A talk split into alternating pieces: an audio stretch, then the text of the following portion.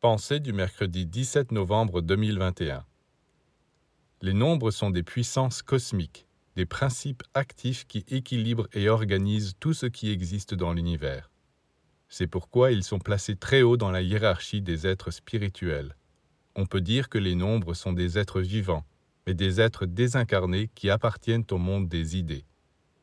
Ces entités intelligentes, douées des facultés et des vertus les plus pures, travaillent auprès de Dieu. Dans le plan physique, les nombres sont symbolisés par des chiffres.